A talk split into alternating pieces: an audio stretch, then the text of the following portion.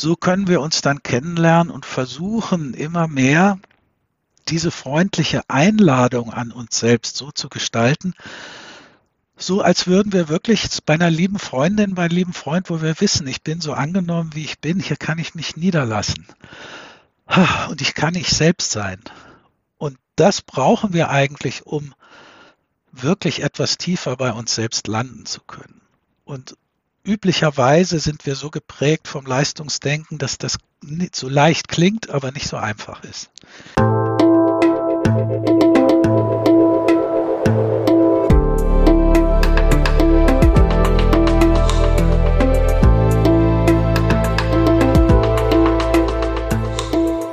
Willkommen bei dir, der Seven Mind Podcast mit Impulsen für ein gutes Leben.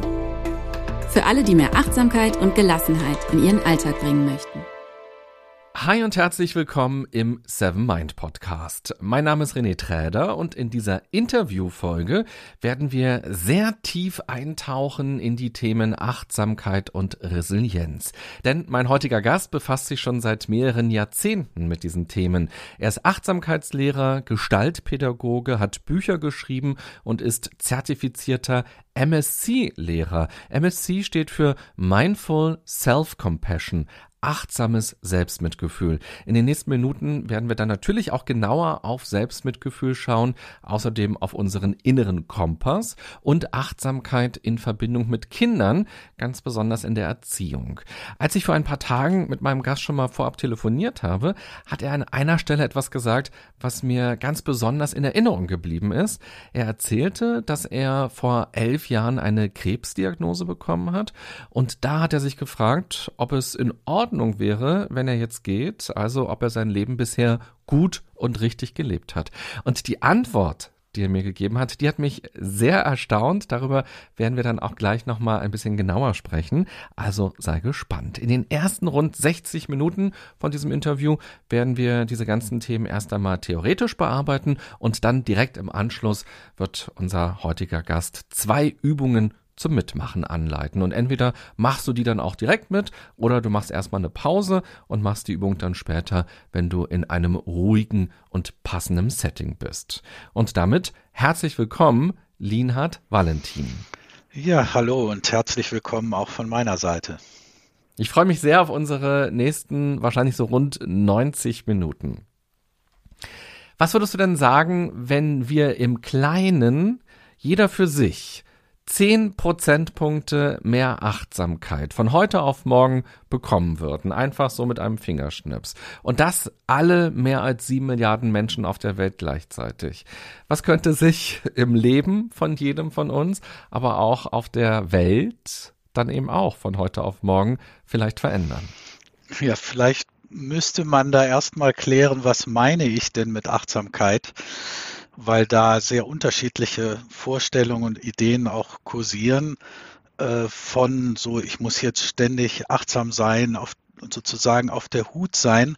Und das wäre eine Art der Wachsamkeit, die eher mit unserem Bedrohungssystem zusammenhängt und vielleicht mit so dem Gefühl, mache ich das auch alles richtig? Oder ist es tatsächlich das, was eigentlich mit Achtsamkeit gemeint war, als das Wort Sati mit Achtsamkeit übersetzt wurde, weil Sati meint eher ein, ein müheloses Gewahrsein im gegenwärtigen Moment, wo ich in Kontakt bin mit meiner wahren Menschlichkeit. Also mit Mitgefühl, mit innerer Ruhe, mit Gelassenheit, mit Offenheit, Unvoreingenommenheit. Und wenn wir das als Definition nehmen, dann würde sich bei 10 Prozent, glaube ich, sehr, sehr viel ändern in der Welt weil mehr Menschlichkeit, dass wir das gebrauchen können, ist ja, glaube ich, offensichtlich. Jetzt habe ich leider nicht so schnell mitschreiben können, wie diese richtige Definition lautet. Aber da sehen wir auch schon mal, wir leben ja in so einer Fastfood-Gesellschaft quasi, wo man sagt, ah, ich gehe jetzt in einen Achtsamkeitskurs oder ich mache jetzt mal eine Achtsamkeitsübung und eben zu sagen, ich mache jetzt ein, sag du noch mal, wie es heißt. ähm, ja, da könnte ich jetzt viel dazu sagen, aber eigentlich Sati ist das äh, Wort aus dem Pali, was mit Achtsamkeit übersetzt wurde. Und eigentlich ist eine der Bedeutungen von Sati eher Erinnerung. Also wenn wir sagen würden, Selbsterinnerung in dem Sinne, uns unseres wahren Selbst, unserer wahren Menschlichkeit immer wieder zu erinnern, kommt ihm das schon näher. Oder der Daniel Siegel, den ich sehr schätze, der Vater der sogenannten interpersonellen Neurobiologie, der nennt das den empfänglichen Modus des Gehirns. Und da haben wir einen Knackpunkt, weil wenn Achtsamkeit der empfängliche Modus des Gehirns ist, kann ich Achtsamkeit nicht tun. Weil wenn ich etwas tue, bin ich nicht in diesem empfänglichen Modus. Ja, was denn dann? Wat nu, würde der Zen-Meister sagen, den ich erfinden würde, wenn ich Comics zeichnen könnte. Äh, weil wir tatsächlich in unserer Kultur diesen Seinsmodus nur noch selten überhaupt erfahren. Wir sind ständig was am Tun, am Erreichen, am Verbessern. Wir nennen das die subtile Aggression der Selbstverbesserung, weil ich dann ja letztlich auf der Basis, dass ich nicht in Ordnung bin, so wie ich bin, an mir selbst herumdoktere. Ähm, und es ist auch ein ganz anderer Modus im Gehirn, ob ich im Seinsmodus bin. Das heißt, ich bin offen, unvoreingenommen und lasse die Welt, die anderen Menschen zu mir kommen, mich berühren. Wenn ich Achtsamkeit mache, dann trainiere ich vielleicht meine Aufmerksamkeit und meine Konzentration, aber nicht äh, diesen Modus des Seins, wo ich auch in tiefere Dimensionen von mir eintauchen kann. Es ist jetzt gerade kurz vor halb eins beste Mittagszeit. Wir haben uns zu diesem Interview verabredet. Hattest du dann bis heute, bis hier, bis zu diesem Moment schon einen dieser Seinsmomente? Also auf jeden Fall morgens im Bett. Ich bin so früh aufsteher und da ich ja schon etwas älter bin, genieße ich immer mehr die entspannte Meditation im Bett.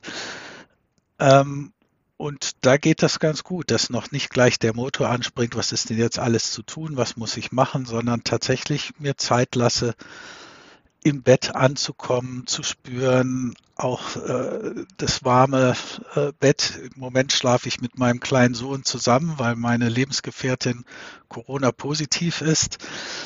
Ähm, und das ist dann auch wieder sehr schön und das kann ich dann auskosten sozusagen, dieses Sein, ohne etwas tun zu müssen. Also ich kann die Erfahrung zu mir kommen lassen.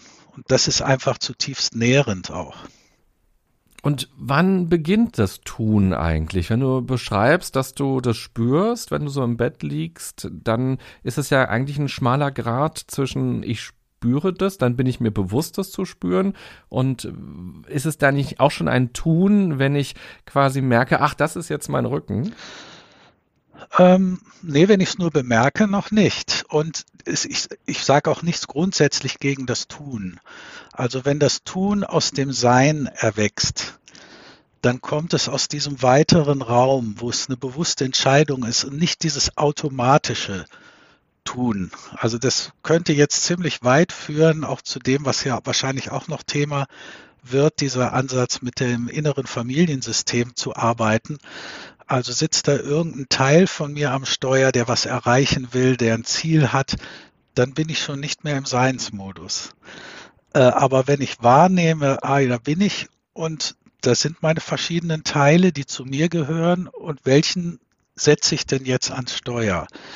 Dann kommt das als bewusste Entscheidung, weil wir brauchen unsere Teile, äh, die sind jetzt nichts Schlechtes, ähm, aber vereinfacht könnte man sagen, sobald ich ein Ziel habe, das ich verfolge, bin ich im Tun-Modus. Und auch das ist wieder tricky, weil eine Intention zu haben, also wenn ich mich hinsetze zu meditieren zum Beispiel, habe ich ja eine Intention. Ich mache das ja nicht einfach so.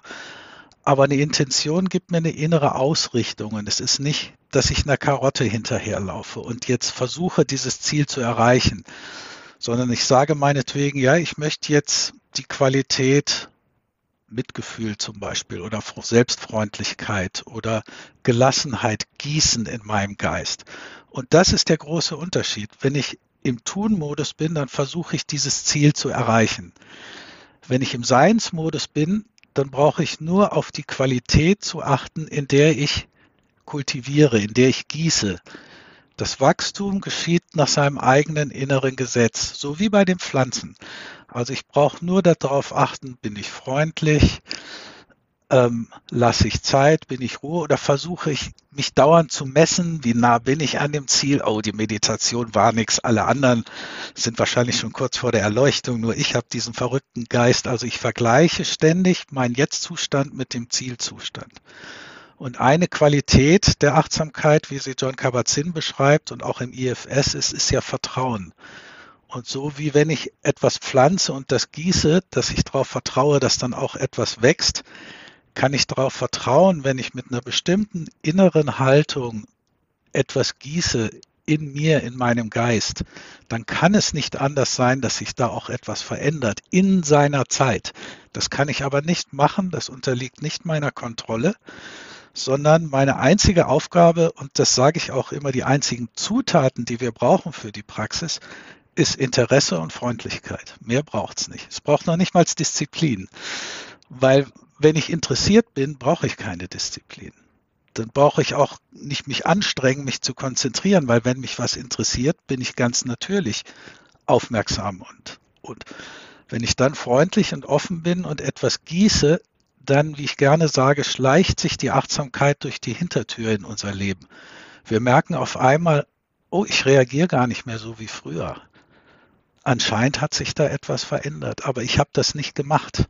Es ist wirklich wie bei Kindern. Ich finde diese ja diese Parallele von Bindungsforschung und Achtsamkeit so faszinierend, dass sich, wenn wir in eine entsprechende Haltung uns uns selbst zuwenden, wir sich sogar unser Gehirn verändert in der Richtung, wie es sich entwickelt hätte, wenn wir eine sichere Eltern-Kind-Bindung gehabt hätten. Also wir können als Erwachsene sozusagen eine sichere Bindung zu uns selbst aufbauen. Und dann öffnet sich unser inneres System und wir kommen dem, wer wir eigentlich sind, immer näher und sind immer mehr mit uns im Einklang. Und darum geht es mir vor allen Dingen auch in der Praxis. Das mehr mit sich im Einklang sein, mit dem, was will ich denn wirklich, wirklich mit meinem Leben machen. Äh, und auf der anderen Seite, was, was du ja auch schon äh, gesagt hast, äh, wie kann ich diese Qualitäten, die uns ja mitgegeben sind als Menschen, also wir werden ja als Menschen geboren, aber ob wir wirklich Mensch werden, ein menschlicher Mensch, hängt dann von vielen Faktoren ab. Und ähm, von daher, dass wir diese Qualitäten der Menschlichkeit gießen, das ist eben so ein Begriff, auf den ich immer wieder gerne zurückkomme, weil wir in unserer leistungsorientierten Kultur immer gleich Ergebnisse haben wollen. Und dieses mit Geduld, was ja auch eine Qualität der Achtsamkeit laut Kabat-Zinn ist, ähm, wenn wir mit Geduld gießen, dann geschieht etwas, eben wie bei Kindern. Da ist ja auch nicht, dass wir sagen, wenn ich das mache, kommt das bei, dabei raus, dann drücke ich diesen Knopf, sondern ich weiß, wenn Mitgefühl, Freundlichkeit, Zuwendung, diese Atmosphäre freundlich ist, dann entwickeln sich die Kinder auch entsprechend. Aber das können wir eben auch nicht machen. Wir können Bedingungen schaffen, die es wahrscheinlicher machen, dass etwas geschieht. Und das ist genauso in der Achtsamkeit. Also Maria Montessori sprach bei Kindern von einer vorbereiteten Umgebung, dass der innere Bauplan des Kindes wirksam werden kann, der letztlich ein Geheimnis ist.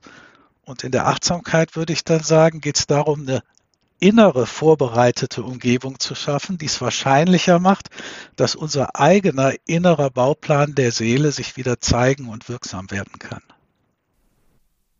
Ja, schön, vielen Dank für diese ganzen Bilder und Metaphern und auch deine Perspektive auf Achtsamkeit.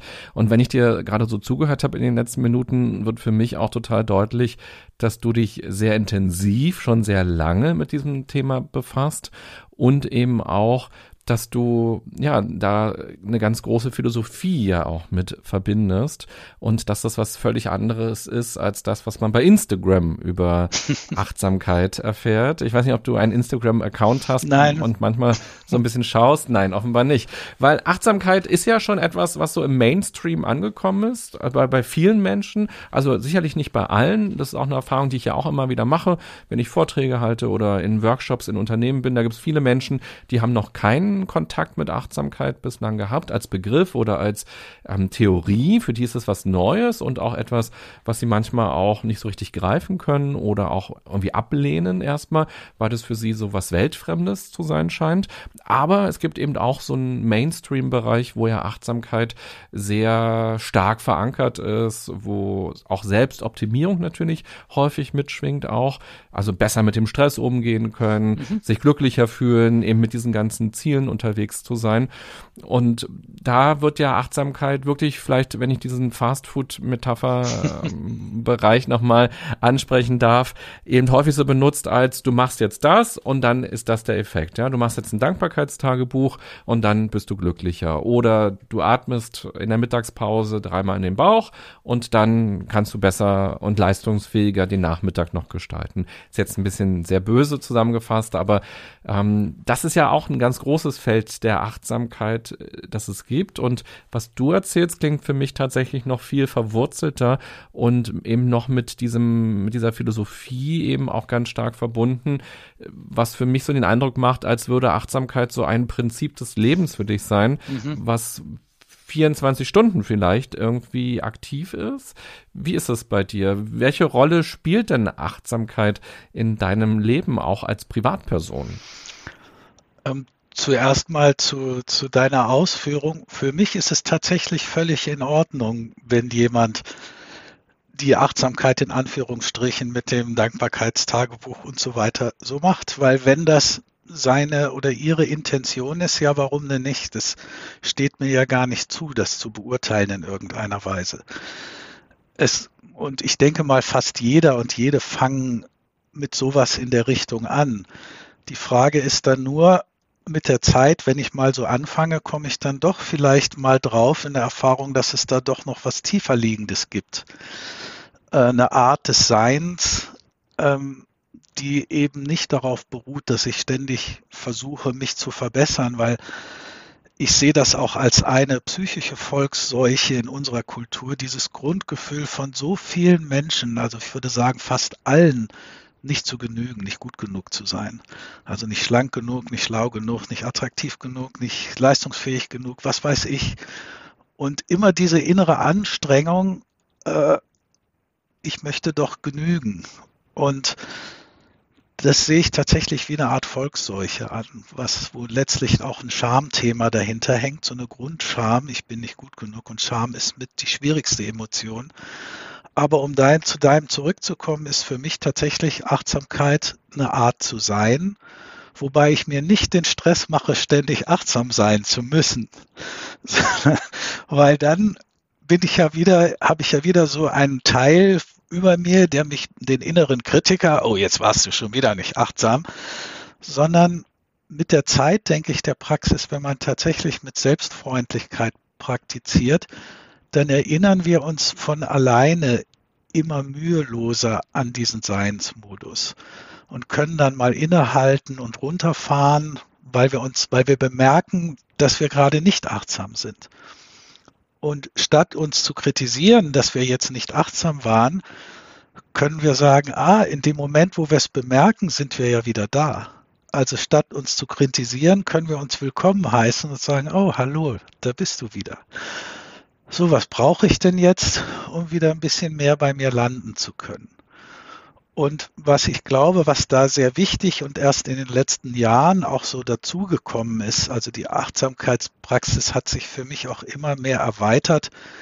Und für mich ist ein Hintergrund ganz klar auch dieses Zusammenkommen von westlicher humanistischer Psychologie und östlichen, aber auch christlich-mystischen Kontemplationspraktiken, damit eine harmonische Entwicklung entstehen kann. Also nicht nur irgendwelche abgefahrenen, schönen Zustände der Einheit, das ist wunderbar.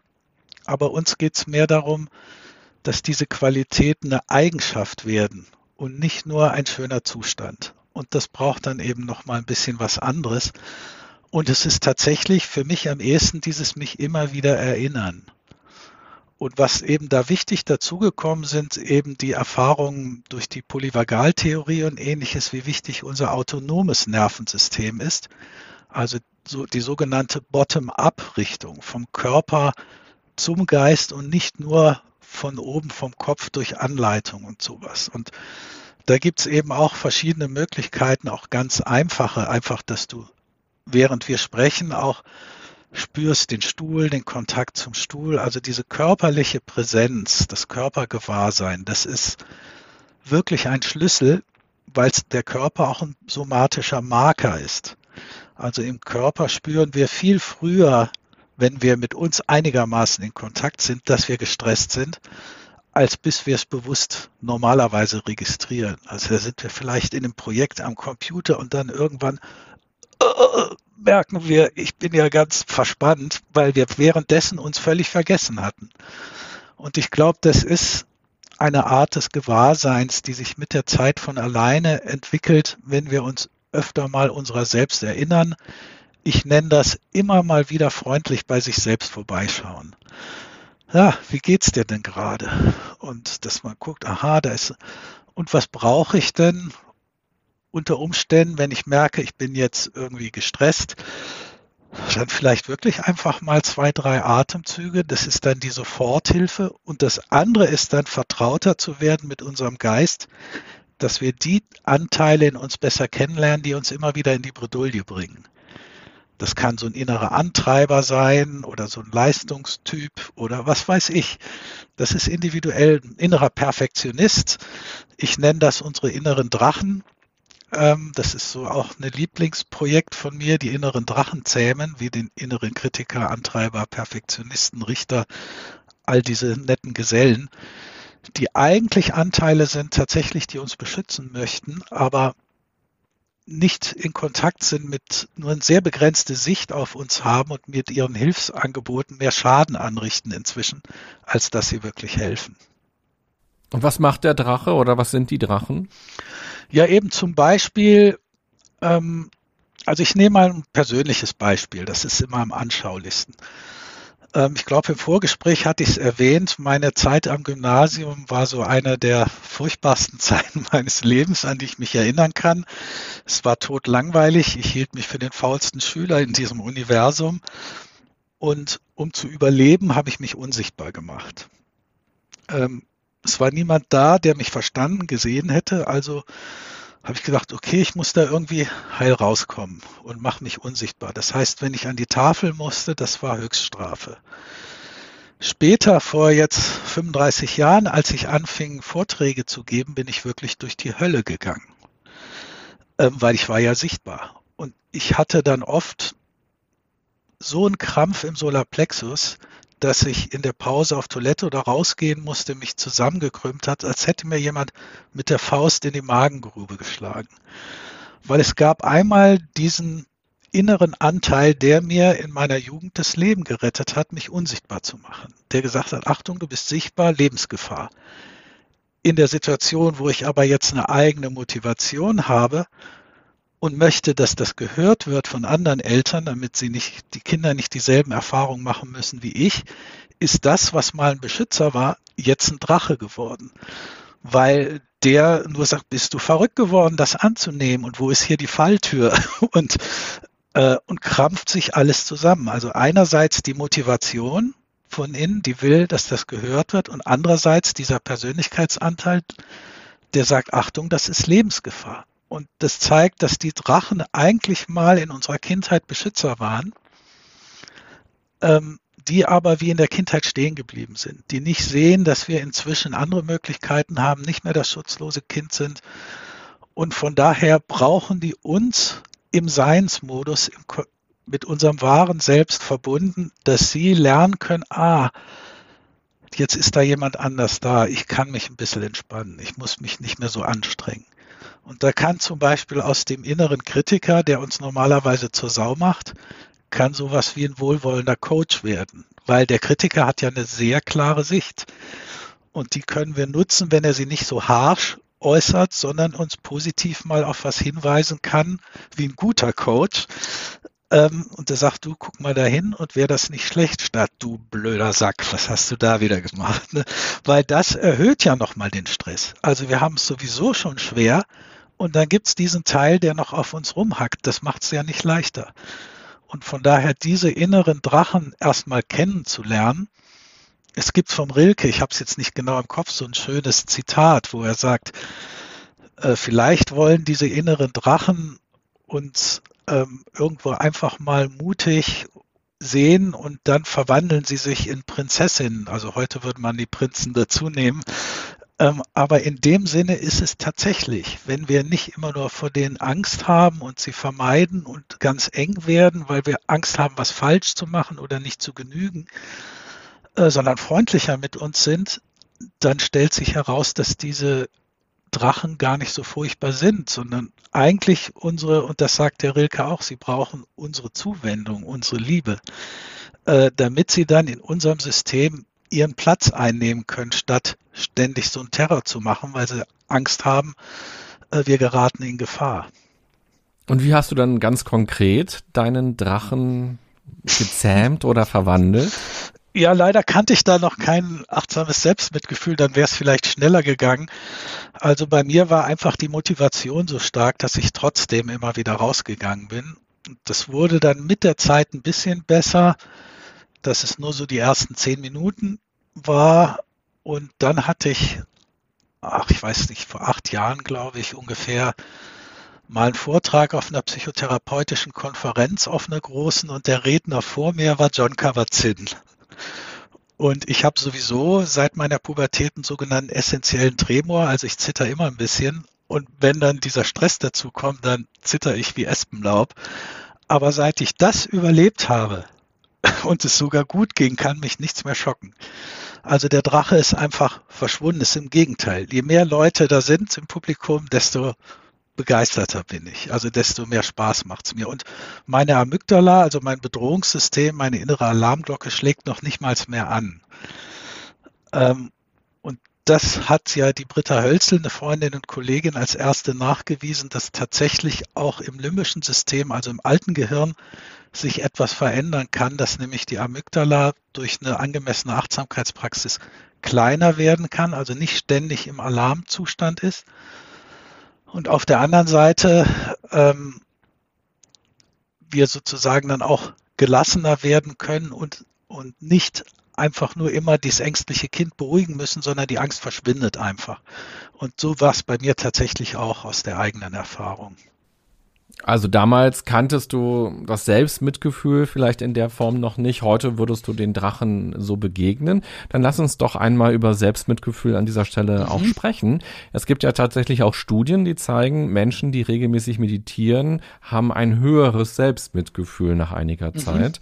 Also das ist ja schon mal auch ein Zeichen vielleicht dafür, dass Selbstmitgefühl eben ein ganz wichtiger Faktor auch ist, wenn wir über Achtsamkeit auch sprechen was meinst du mit Selbstmitgefühl? Was können wir uns darunter vorstellen? Warum sollten wir vielleicht etwas für unser Selbstmitgefühl tun und wie tun wir es denn?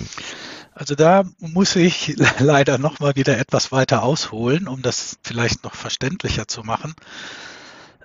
Es ist nicht nur eine Frage, wie viel wir meditieren, sondern die Frage ist, mit welcher inneren Haltung wir meditieren. Also wer sitzt am Steuer sozusagen? Da fand ich ganz nett, der Judson Brewer, das, der ist äh, sein Leben lang als beruflich als Psychiater unterwegs gewesen und Direktor des Center for Mindfulness. Und der hat beschrieben, dass wenn wir so in unserem Alt Alltagstun-Modus sind, ist vor allen Dingen die Mittelachse des Gehirns aktiv. Und wenn wir in der Meditation uns öffnen für diesen Seinsmodus, dann öffnet sich bildlich gesprochen unser Gehirn in die seitlichen, in die lateralen Bereiche. Und er kann sich ja selbst beobachten im Scanner, während er meditiert. Und dann beschreibt er ganz schön, wie er sagt, also er saß da Mittelachse aktiv und dann öffnete sich sein Gehirn in die lateralen Bereiche und dann kam der Gedanke, wow, das mache ich ja richtig gut. Und plopp war er wieder in, in der Mitte, also weil er, weil er dann im zielorientierten Modus war. Also von daher die Frage ist gar nicht nur die Zeit, weil ich kann, wenn ich streng mit mir bin, dann, dann trainiere ich in der Meditation eigentlich Härte mit mir selbst. Oder ich trainiere noch mehr das Leistungsdenken. Also das, was ich in der Meditation praktiziere oder die Selbstbewertung, dass ich nicht gut genug bin, das kann ich auch alles trainieren. Und insofern geht es in dem Selbstmitgefühlspraxis, das ist eigentlich sogar ein bisschen zu kurz gegriffen, weil ich würde sagen, bevor ich selbst Mitgefühl haben kann, brauche ich Selbstfreundlichkeit. Weil es gibt diese Definition, Mitgefühl entsteht dann ganz natürlich, wenn Liebe auf Schmerz trifft oder auf Leid.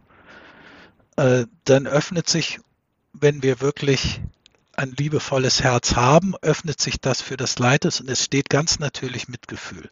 Also wenn du dich mit jemandem in Liebe verbunden fühlst und dieser Person geht schlecht, dann musst du nichts tun, um mitfühlend zu sein, sondern das, dieses Wohlwollen, dieses warme Gefühl und der Wunsch, helfen zu wollen, entstehen ganz natürlich, ohne dass man irgendwie den Himmel versprochen kommt oder was weiß ich was, sondern das ist was natürlich Menschliches. Das heißt, es braucht Liebe, um Mitgefühl überhaupt empfinden zu können. Und wenn ich mir selbst gegenüber aber vor allen Dingen hart bin und noch wenig Liebe empfinde, kann ich auch noch kein Selbstmitgefühl empfinden in dem Sinne. Also insofern kommen wir wieder darauf zurück, was ich schon gesagt habe, dass diese Selbstfreundlichkeit zu kultivieren, ist das A und O. Und das ist auch in diesem Selbstmitgefühlsprogramm, diesem achtwöchigen MSC, das du ja schon genannt hast, ist das auch entsprechend enthalten, dass wir erstmal lernen können, so eine freundlichere, zumindest liebevollere Haltung uns selbst gegenüber zu entwickeln. Und was da vielleicht noch wichtig ist, wenn wir damit anfangen, mehr Wärme in unser System zu geben, heißt das noch lange nicht, dass wir uns gleich besser fühlen weil Liebe bringt alles hervor, was nicht Liebe ist. Also wahrscheinlich fällt uns erstmal alles ein, wo wir nicht liebevoll behandelt wurden. Und das heißt nicht, dass wir etwas verkehrt machen oder falsch machen, sondern das ist ein bisschen so ein Schmelzprozess von der Eisschicht, die sich vielleicht um unser Herz entwickelt hat. Wenn das anfängt zu schmilzen, dann kann das auch mit Tränen verbunden sein. Also es ist nicht so, ich gebe jetzt Wärme rein und es geht mir gleich besser. Nein, es kann sein, dass ich erstmal durch den Schmerz gehen muss, ähm, der sich angesammelt hat in meinem System durch schmerzhafte Situationen, wo ich keine entsprechende Begleitung hatte. Und das war etwas, was ich gelernt habe, als ich das MSC kennengelernt habe. Nämlich, dass mir aufgefallen ist, dass ich vorher doch oft achtsam über schmerzliche Erfahrungen hinweggegangen bin. Also in dem Sinne, okay, es ist halt wie es ist, weiter geht's. Aber ich bin gar nicht auf die Idee gekommen, wirklich mit diesem Schmerz zu sein und mit mir und für mich da zu sein, ähm, wie es mit einem Kind wäre, das eine schmerzhafte Erfahrung macht, sondern ich bin zu schnell weitergegangen. Und wenn dann eine ähnliche Situation kommt, kommt das alte Ungelöste ja auch immer noch wieder mit hoch. Und insofern hat sich meine Befürchtung, dass das MSC wieder so ein amerikanischer Zuckerguss ist, der über alles gegossen wird, nicht bestätigt, sondern das Gegenteil ist der Fall. Selbstmitgefühl gibt uns den Mut und die Kraft, auch an den Stellen innerlich, wo wir normalerweise alles vermeiden und davonlaufen würden, dass wir da bleiben können mit offenem Herz und uns selbst und unsere Erfahrung in diesem wohlwollenden Gewahrsein halten können. Und dann können wir da durchgehen und dann sind wir auch frei von der Situation. Und das war für mich wirklich nochmal eine Revolution in meiner ganzen Praxis, ähm, weil ich auf die Idee noch nicht mal gekommen bin vorher.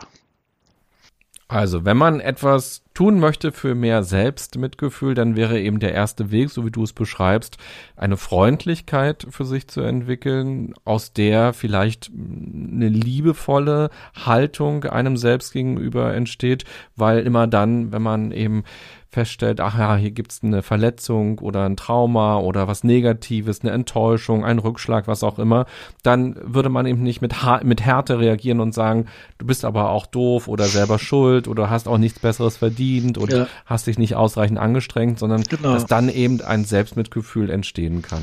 Und das wäre dann der Weg. Ja, und äh, da gibt's dann die entsprechenden Meditationen in MSC Programm. Ich habe so eine eigene entwickelt, die dann auch in Kurzzeit, ähm, wenn man mal ein bisschen Übung hat, praktiziert werden kann. Ich nenne das sich selbst den Willkommensteppich ausrollen. Also, dass wir mal ein bisschen Zeit verwenden am Anfang, bevor wir vielleicht die Meditation machen, die wir eigentlich machen wollen, und mal anzufühlen, so was entspricht mir denn? Also was brauche ich, dass ich mich von mir selbst willkommen geheißen fühle? Welcher Tonfall, welche Worte, das kann sich auch verändern, weil wenn mein rebellischer Jugendlicher da mehr im Vordergrund ist, dann darf ich nicht zu süßlich daherkommen. Da, kommt, da spreche ich mich ganz anders innerlich an, als wenn jetzt ein jüngerer, weicherer Teil im Vordergrund ist. Und dass wir immer mal schauen, so, und die Orientierung ist, was brauche ich, damit ich mich von mir selbst willkommen geheißen fühle, so dass ich mich gerne bei mir selbst niederlasse. Ähm, und wenn das ein harscher Tonfall ist, oder einer, der gleich was fordert, dass ich anders sein soll, als ich bin, dann werde ich mich nicht so gern bei mir niederlassen. Und das, so können wir uns dann kennenlernen und versuchen immer mehr diese freundliche Einladung an uns selbst so zu gestalten, so als würden wir wirklich bei einer lieben Freundin, bei einem lieben Freund, wo wir wissen, ich bin so angenommen, wie ich bin, hier kann ich mich niederlassen. Und ich kann ich selbst sein das brauchen wir eigentlich, um wirklich etwas tiefer bei uns selbst landen zu können. Und üblicherweise sind wir so geprägt vom Leistungsdenken, dass das nicht so leicht klingt, aber nicht so einfach ist. Mhm. Ja, ich glaube, da fühlen sich auch gerade viele angesprochen, also auch ich mich gerade, weil ich natürlich auch gerade mal überlegt habe, wie bin ich denn mit bestimmten Lebenssituationen umgegangen, mit Sachen, die mich geärgert haben, die mich enttäuscht haben und so weiter. Und dass dann natürlich häufig erstmal so eine Bewertung passiert oder eben auch so ein Abgleich, wie hätte es sein sollen, was hätte ich machen müssen und dass man dann natürlich über Schuld und Scham eher nachdenkt, als über Mitleid für sich selbst oder Mitgefühl für sich selbst. Ist ja auch ein großer Unterschied, diese beiden äh, Allerdings, äh, Begrifflichkeiten. Ja. und ich glaube, wenn ich mich richtig erinnere, eine der beiden Übungen, die du uns gleich noch ähm, vorturnst zum Mitmachen, die äh, geht auch in Richtung Selbstmitgefühl. Das ist dann so eine kürzere Version des Willkommensteppich, ja. Ja, ich bin sehr gespannt. Wie ging denn das bei dir los? Also du hast ja angefangen, dich mit Achtsamkeit zu befassen zu einer Zeit, als es eben nicht in aller Munde war. Was war dein Schmerz vielleicht, der dich dahin geführt hat? Oder was war deine Motivation, dich damit auseinanderzusetzen? Und wann war das? Du bist jetzt Mitte 60. Wann hast du angefangen damit? Ich habe Mitte 20 angefangen. Ähm, Schmerz in dem Sinne, dass ich gemerkt habe, nach der Schule, ich habe keine Ahnung, wer ich bin, ich habe keine Ahnung, was ich will vom Leben. Und es hieß ja immer, ja, so faul wie du bist, mach du erstmal Abitur, dann kannst du machen, was du willst. Dann fing ich was an zu studieren, merkte schnell, das ist es auch nicht. Sagte, ja, aber ich studiere mal zu Ende, dann kannst du machen, was du willst. Und dann, die ersten sagten, ja, was ich will, mache ich, wenn ich in Rente bin, da bekam ich die Panik und bin halt mehr oder weniger ausgestiegen. Also habe mit einer klientzentrierten Gesprächsführung angefangen nach Rogers, dann eine Ausbildung zum Lehrer der Alexander-Technik, so eine Körpergewahrseinsarbeit und die Gestaltausbildung. Und wenn du so willst, war der Schmerz die Sehnsucht, wirklich mein eigenes Leben zu leben. Und das war auch nicht die Erkenntnis, ähm, das ist nah beieinander, aber es ist nicht ganz die Erkenntnis bei der Krebsdiagnose, ich habe mein Leben gut und richtig gelebt. Ich habe natürlich wie jeder und jeder andere alle möglichen Scheiß auch gemacht und bin Fehlwege gegangen. Ähm, aber ich habe mein Leben gelebt und da habe ich gemerkt, das ist für mich die entscheidende Frage. Äh, ich habe wirklich weitestgehend mein Leben gelebt.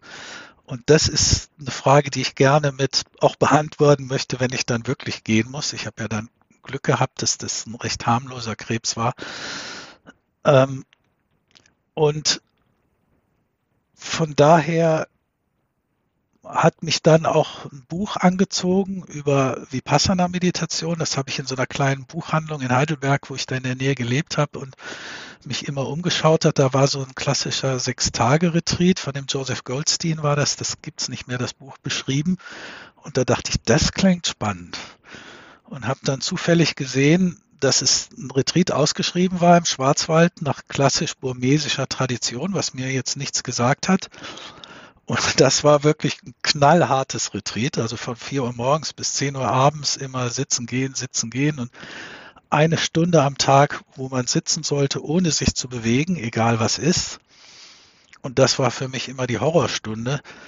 Und so am vierten, fünften Tag hatte ich auf einmal keine Schmerzen und dachte, wow, das ist ja toll. Und als dann der Gong kam zum Aufstehen, fiel ich auf dem Rücken wie so ein Käfer und brauchte 20 Minuten, bis ich meine Beine wieder gespürt habe. Und dann kam mein Rebell wieder. Ich, das war eine Mischung von nach Hause kommen und von ich muss hier gegen die Regeln verstoßen, um mir selbst treu zu sein. Und wie das dann so geht, habe ich dann außerhalb der Halle auch einen gesehen, der der heimlichen Joint geraucht hat. Und mit dem bin ich ins Gespräch gekommen, was wir eigentlich nicht durften. Und der sagte dann, ja, so wie du drauf bist, solltest du zu Jack Cornfield gehen. Der war damals noch nicht so bekannt und das war dann wirklich für mich wunderbar, die Retreats, weil das war auch nicht ganz so eine strenge Form und wenn man sich mal was ausfallen lassen wollte, konnte man das und das konnte ich ganz leicht mich in diese Form übergeben. Und insofern war Vipassana eigentlich mein erster Schritt in das, was damals noch nicht Achtsamkeit genannt wurde. Vipassana heißt eigentlich Einsichtsmeditation, also sich selbst besser kennenzulernen, Einsicht zu gewinnen in, in das Leben, in Grundgesetze des Lebens, wie in die Vergänglichkeit auch äh, und so weiter. Ich, stell, ich wurde da ein bisschen zum Retreat-Junkie, weil die Kluft zwischen Retreat und Alltag immer größer wurde.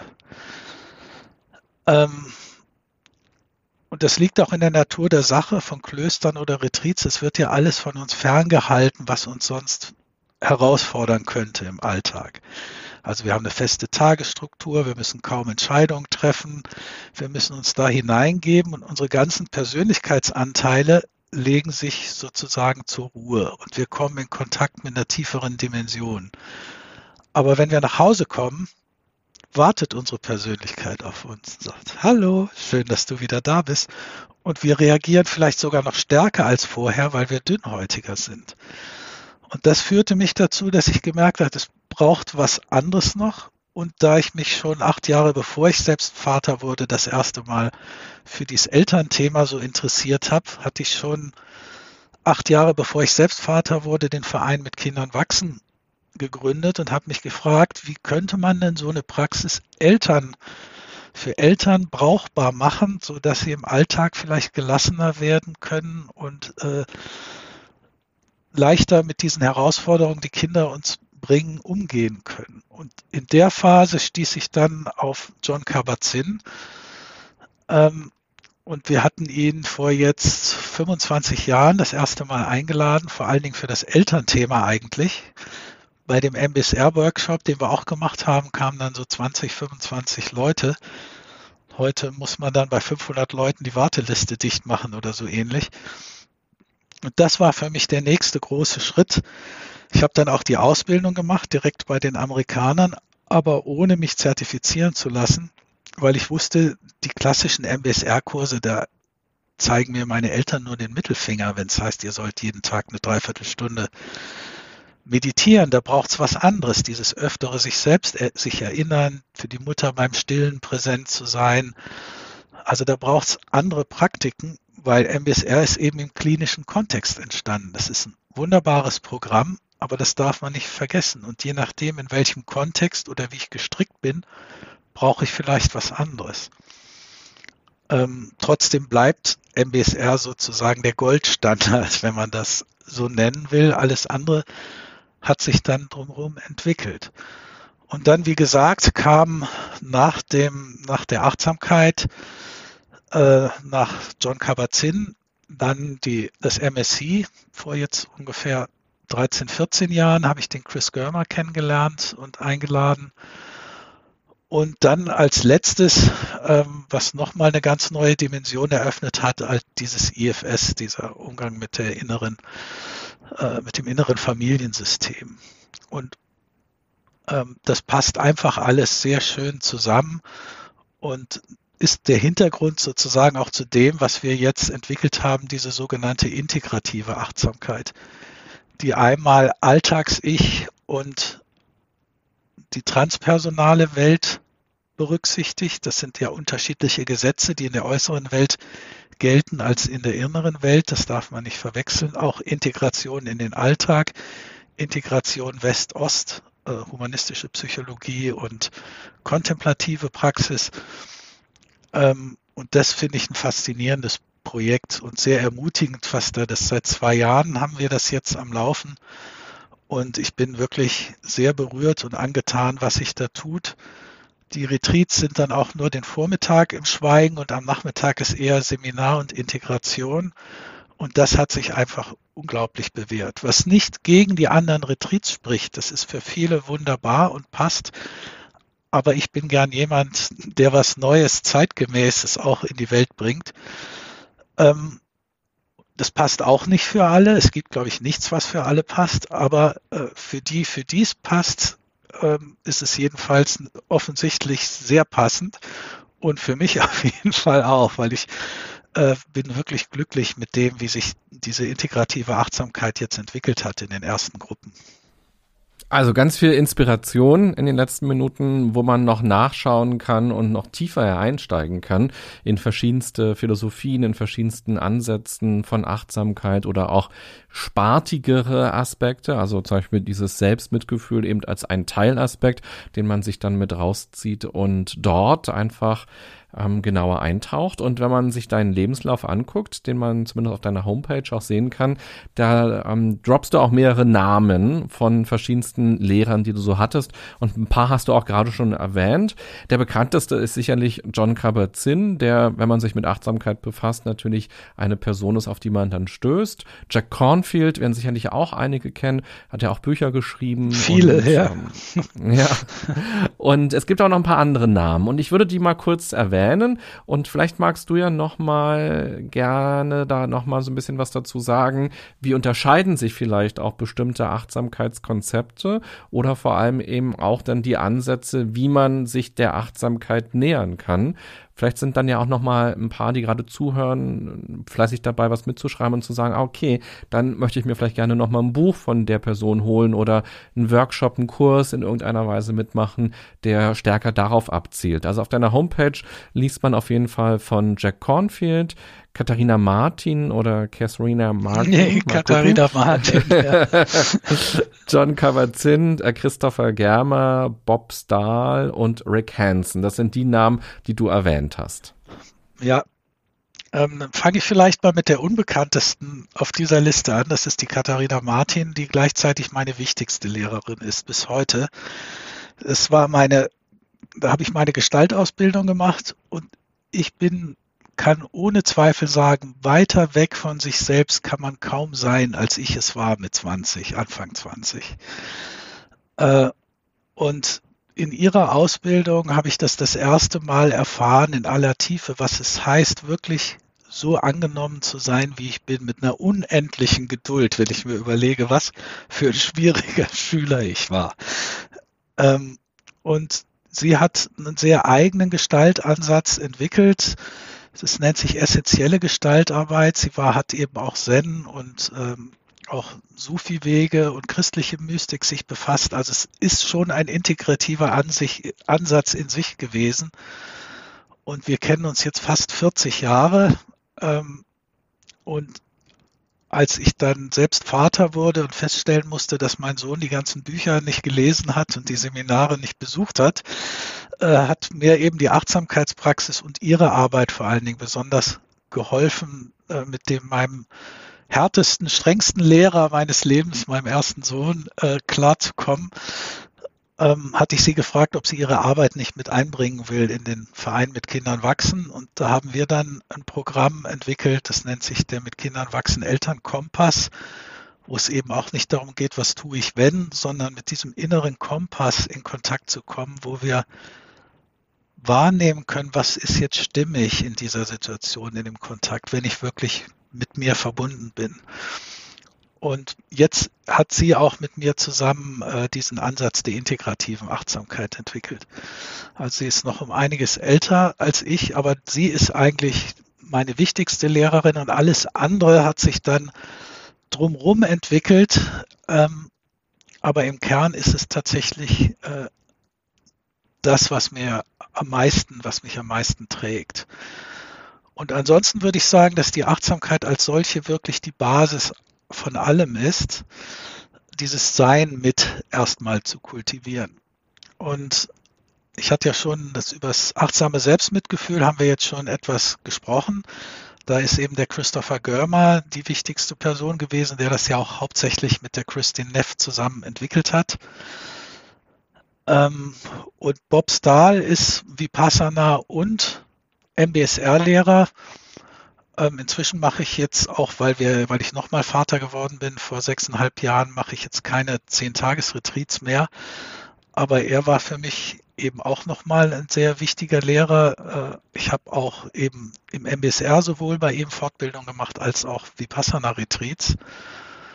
Und der Rick Hansen ist für mich noch jemand, der etwas ins Spiel gebracht hat, was ich sonst nirgendwo in der Form gefunden habe, nämlich Stück weit hast du es schon genannt am Anfang, das Kultiv erstens mal sehr viele kleine Praktiken, die man leicht in den Alltag integrieren kann.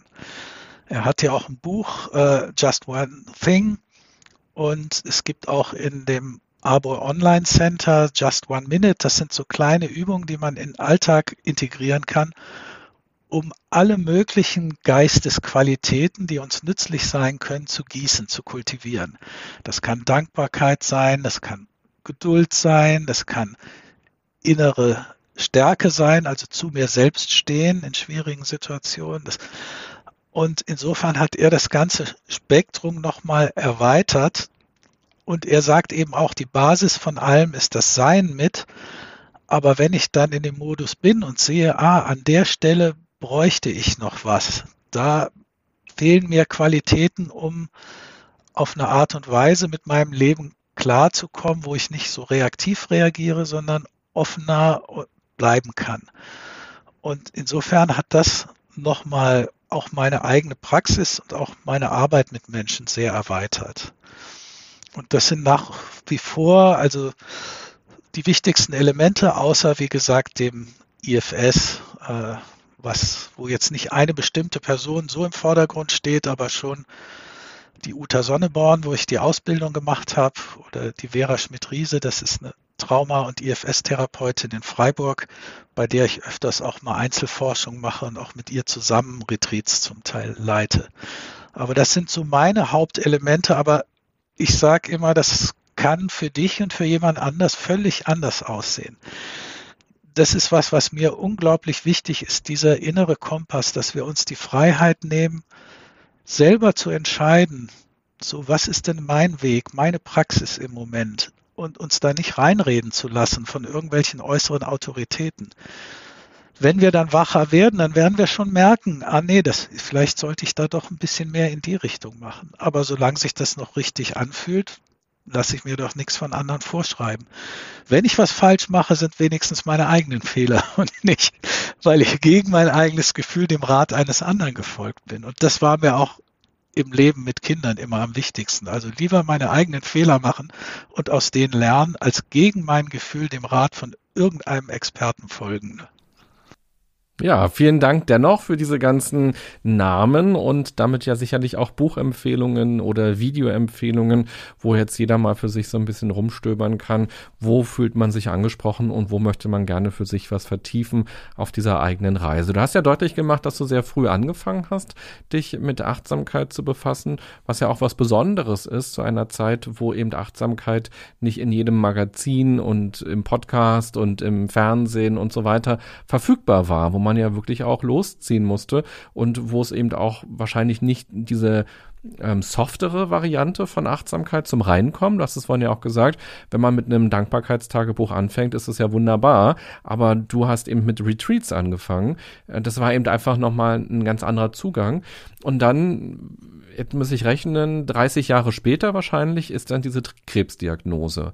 So, und dann hast du mir am Telefon gesagt, ja, ich habe dann eben überlegt und ob es jetzt okay ist, wenn ich gehe und ja, ich habe mein Leben gelebt. So. Und da dachte ich mir so, ja, wow, wie viele, mit wie vielen Menschen werde ich in meinem Leben telefonieren, die von sich sagen, ich habe eine Krebsdiagnose bekommen und wenn ich jetzt sterbe, dann sterbe ich. Ähm, es kommt ja erstmal häufig ein starker innerer Widerstand, eine große Traurigkeit, eine Hoffnungslosigkeit und vor allem, glaube ich, auch so aus den Erzählungen, aus den den Dokus, die man so mitbekommt, ein großes Gefühl von, oh Gott, was habe ich alles verpasst? Und oh Gott, wie viel Zeit habe ich auch vergeudet? Warum war ich so lange in diesem Job, in dieser Beziehung? Warum habe ich eben nicht Ja zu etwas oder Nein zu etwas gesagt? Und oh Gott, ich wollte noch diese Wanderung machen und dieser Urlaub und ich habe noch nie die USA gesehen und ähm, und so weiter. Also eine lange Liste an Dingen, die man bereut ist vielleicht sehr groß gesagt, aber auf jeden Fall, wo man denkt, ja, irgendwie, hm, ganz schöner Quatsch. Oder eben auch ganz viele Dinge, wo man das Gefühl hat, hm, da könnte eigentlich, da bräuchte ich noch Zeit. Ähm, so. Und du sagst, ja, dann sterbe ich jetzt halt. So. Also, also, natürlich. Ganz ja. so flapsig war es jetzt nicht. Es war schon auch schmerzlich natürlich, aber es war nicht das, was du genannt hast, dass ich irgendwas verpasst hätte, sondern was war, ich würde schon gerne bleiben, vor allen Dingen auch äh, wegen meinem Sohn, der eben damals äh, noch, wie alt war er? Ich glaube so 14 ungefähr. Ähm, und eine sehr schwierige Beziehung zu seiner Mutter hatte. Und ich dachte, da möchte ich jetzt noch nicht gehen und ihn da alleine lassen. Genauso wie mit der Katharina Martin, wo ich so ein bisschen auch ähm, sehr gerne ihre Arbeit mit in die Welt bringe und äh, das so als meine Aufgabe ein, ansehe auch, sozusagen als Brücke zu sein, weil sie vielleicht schon wirklich in Richtung Mystikerin geht und für manche nicht gleich so verständlich ist. Und da bin ich so eine Brücke. Ähm, und das waren so zwei Punkte, wo ich gedacht habe, ich würde schon noch gerne bleiben. Aber wenn ich dann mal gehen muss, dann kann ich auch gehen, ohne, ohne eben diese ganzen, das oder jenes hätte ich noch gern gemacht. Ähm, und was denkst du, warum war so dieser Impuls oder dieser Gedanke in dir da, dass es auch in Ordnung jetzt wäre? Ich glaube, es ist tatsächlich einfach dieses Gefühl, ich habe mein Leben gelebt. Also es hat wirklich jetzt nicht dramatisch, also der normale Wahnsinn der Kindheit. Also ich hatte jetzt wohlhabende Eltern, die mich geliebt haben, aber ich habe das nicht gespürt. Die wollten ihr Bestes, aber es gibt ja dieses Graffiti, wir wollen nur euer Bestes, aber wir geben es euch nicht. ähm, und in der Richtung und sicher einige, mit Trauma wird jetzt manchmal ein bisschen leicht umgegangen, aber einige Verletzungen und dann auch diese Schulzeit. Und ich war wirklich extrem weit von mir weg. Und insofern, dass ich sagen konnte, also bei allem, was ich auch an Mist gemacht habe, ich habe wirklich mein Leben gelebt und meine Entscheidung getroffen und nicht sozusagen immer noch versucht, das Mami oder Papi recht zu machen oder den anderen, sondern wirklich mein Leben gelebt. Auch wie du sagst, es waren nicht viele Leute da, die in die Richtung, die meisten haben mich für Spinner gehalten. Ne? Ähm, das ist trotzdem auch schmerzlich, aber es hält mich nicht davon ab, meinen Weg zu gehen. Und ähm, ich glaube, das war das Entscheidende und das ist auch für mich immer noch so mit das, das Wichtigste im Leben, dass ich mein Leben lebe. Ähm, wenn ich dann schöne Dinge auch habe, die ich gerne habe, wunderbar, aber das ist nicht das, was jetzt so eine tiefe innere Zufriedenheit mit sich bringt, sondern die kommt, wenn ich wirklich im Einklang bin mit mir. Ähm, und die ist nicht durch äußere Dinge herzustellen. Das kann mal schön sein, wenn ich was kriege, was ich gerne haben möchte, aber das geht ja auch schnell wieder vorbei, dann ist es selbstverständlich. Ähm, aber diese innere Zufriedenheit, ich nenne das gern eine bedingungslose innere Zufriedenheit, die unabhängig davon ist, ob ich jetzt alles kriege, was ich gerne hätte, ähm, das ist eine ganz andere Qualität als dieser Hype, wenn ich mal was kriege, was ich gerne hätte. Mhm. Ich mochte jetzt sehr gerne von dir auch den Satz, den du gesagt hast, dass viele dich für einen Spinner gehalten haben und du eben trotzdem dein Leben gelebt hast. Das finde ich ganz schön. Was würdest du denn den Leuten mitgeben, die gerade zuhören und die Schweißperlen auf der Stirn hatten bei der Vorstellung, dass sie vielleicht ähm, morgen sterben, weil sie oder in einem Jahr sterben, weil sie eine Krebsdiagnose haben und dann das Gefühl haben, ja, irgendwie habe ich dann doch viel Zeit mit Kram verbracht oder mich nicht getraut oder es anderen recht gemacht und die jetzt für sich sagen, na gut, jetzt habe ich nicht 30 Jahre Zeit, um Retreat zu machen und mich da voll reinzugeben aus diversen Gründen. Was könnte so ein erster Schritt aber vielleicht sein, um mehr das eigene Leben zu leben? Dazu wird die andere Übung nachher sein. okay, aber. Ähm, wie gesagt, entscheidend ist, habe ich überhaupt diese Sehnsucht, mein Leben zu leben? Das hat ja nicht jeder und jede. Und von daher ist der Dalai Lama hat wohl mal gesagt, dass das, was sich entwickelt aus der Meditation, auf der Spitze der Intention ruht. Also das, was meine tiefste Intention ist zu meditieren, das ist sozusagen das, was ich gieße. Ähm, und wie gesagt, wir haben auch Programme bei Arbor, wie jetzt, was ich das beste Burnout-Prophylaxe-Programm finde, was es gibt, ist das Mindful to Work, so mit Mindful mit zwei und Work, ähm, wo es auch in unserem Online-Center haben wir auch viele, im Arbor Online-Center, viele Dinge, die kostenlos sind oder einfach dazu helfen, mal besser im Leben klarzukommen. Das ist ja auch wichtig, weil wenn ich nicht klarkomme und ganz unausgeglichen bin, kann ich auch nicht tiefer kommen. Ähm, und wenn ich aber damit zufrieden bin, warum nicht? Aber mich hat mal sehr berührt und geschockt, irgendwo in einem Tolstoi-Roman sagt eine, ein Protagonist stößt auf sein Totenbett einen drei Tage anhaltenden Schmerzensschrei aus, weil er feststellt, ich habe mein Leben nicht gelebt. Und das Zitat habe ich irgendwo mal gelesen, eben mit Anfang, Mitte 20. Also letztlich hat Hermann Hesse mich auf den Weg gebracht, Siddhartha und die Geschichten. Äh, das war so der Auslöser. Und Erich Fromm haben oder sein, das waren so die beiden Bücher, die mich voll ins Mark getroffen haben und auf den Weg gebracht haben. Und dieses Zitat, wo ich gedacht habe, oh Mist, ja, ich möchte nicht erst auf dem Totenbest feststellen, dass ich nicht mein Leben gelebt habe. Und das andere kommt vom Samuel Beckett, das ist wohl aus einem Theaterstück, das hat äh, inzwischen verstorbener Freund mir erzählt, der wohl irgendwo gesagt hat, die Menschen, die meisten Menschen sind eigentlich schon tot, aber noch nicht tot genug, um begraben zu werden. Und das habe ich erst verstanden, als ich mehr eben mit mir im Einklang und mit dieser wahren Lebendigkeit, die auch daraus entsteht, dass ich wieder integrierter bin und mehr mit mir im Einklang bin, äh, was es eigentlich heißt, wirklich lebendig zu sein und nicht nur zu funktionieren. Ähm, wie so ein Automat. Was natürlich bin auch ich immer wieder in dem automatischen Piloten. Das ist erschreckend, immer wieder schnell zu merken, wie schnell wir da reingeraten. Deswegen sage ich auch immer, Erleuchtung gehört nicht zu meinen Intentionen in diesem Leben. Da weiß ich nicht genau, was das ist, aber wirklich Mensch zu werden und im Einklang zu sein mit mir selbst, das ist was, wo ich merke, da habe ich eine Resonanz, eine innere, da spricht mich etwas ein das ist ein Weg, dem ich gern folgen möchte. Und ähm, ja, ich denke mal, das ist das, was ich zu der Frage sagen kann. Und hast du denn den Eindruck, dass wir sehr viel Gestaltungsspielraum haben? Also wir kommen ja auf die Welt mit bestimmten Genen, in einer bestimmten Kultur, auch natürlich in einer Familienkultur hineingeboren. Wir erleben bestimmte Dinge, wir wachsen auf, wir haben diese Drachen, die uns beschützen wollen vor Gefahren, vor Verletzungen, Enttäuschungen. Ähm, wir sind in Systemen verankert und so weiter. Was würdest du denn sagen, ist überhaupt der Gestaltungsspielraum? Spielraum, den wir haben für unsere Entwicklung? Ähm,